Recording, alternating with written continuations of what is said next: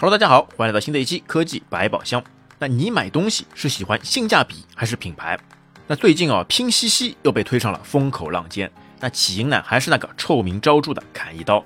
那就有个游戏主播啊在直播间呢，向粉丝发起请求，开团参加砍价免费领一台价格为二零九九元的手机活动。那整个直播呢进行了两个小时，并且在那六万名粉丝的帮助下，那最终啊页面还是显示没有砍价成功。但是随后该主播称啊，在当天晚上收到了一张平台的抵扣券，可以一分钱来购买那款手机。那并且呢已经下单发货，而页面显示未成功呢之后，根据拼夕夕这边的说法，就可能是网络延迟的问题。哎呀，你想想看啊，一台两千元的手机动用了六万人，还差点没有砍价成功。那你能知道拼夕夕这个砍一刀的活动啊噱头就有多大了吧？那如果是换成平常的人啊，怎么可能会调用得了这么大的资源？就算真的是有人愿意去帮你砍，那你所欠下的人情债又要怎么来还呢？那么拼夕夕在发展之初啊，确实是借着这个微信这个熟人圈的人脉，收割了一大波的好友用户。但其后啊，永远砍不下来呢，最后一毛钱又让人觉得是被当做猴子在耍，所以呢，也一直在舆论的风口浪尖上。那我们这里呢，并不讨论拼夕夕的模式啊，是不是真的能功德圆满？但是呢，在拼夕夕上买的一些东西啊，确实是挺便宜的。那特别是呢，一些日常用品。那么我们来讨论另一个话题：你买东西的时候呢，是看重价格还是口碑？那对于口碑来说，那你看中的呢，自然是对这个牌子的信任，也就是忠诚度。那相信的呢，是它的产品的质量，也包括专业的售前、完善的售后、放心的物流。那往往哦，商品的价格呢，也会水涨船高。那就像奢侈品 LV 那样，产品的成本呢，其实就那么一点。但是其溢价呢，就是在它的品牌效应和那宾至如归的服务体验上。那就算价格贵呢，那很多人也愿意多付钱为它来买单。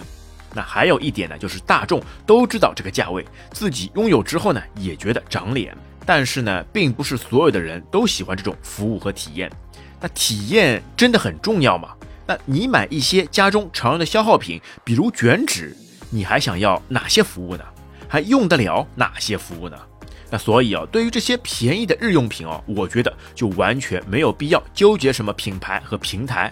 那就在东西都一样的情况下面，自然是哪里便宜去哪里买了。那有人可能会觉得啊，在一个平台上买东西呢，省心放心。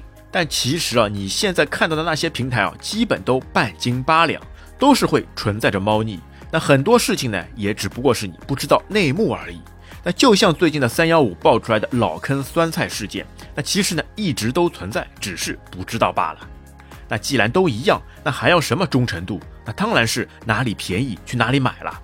那平台开始之初呢，就会通过很多的优惠来吸引人，然后呢想方设法的提高留存率。那之后呢，再一点点的收刮回去。那就像什么呢？就像那个庞氏骗局一样。那我们要做的呢，就是不要做那最后一波韭菜。在优惠要到头的时候呢，赶紧抽身寻找下一个新的平台。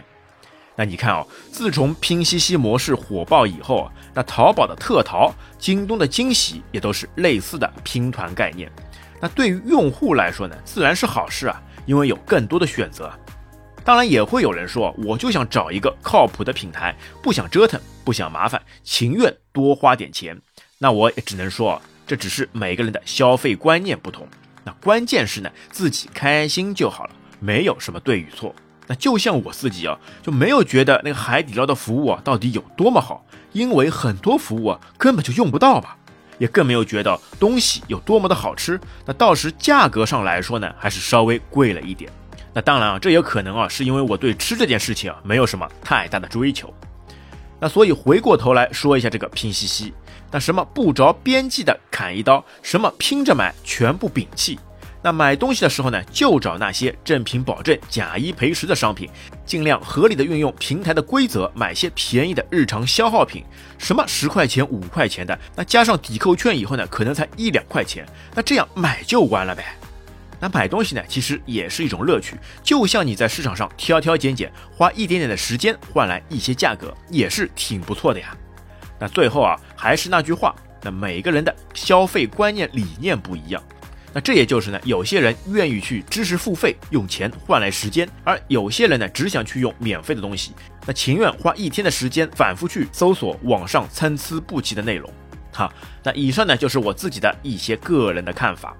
好，那本期节目就到这边，感谢你的收听，我们下期再会，拜拜。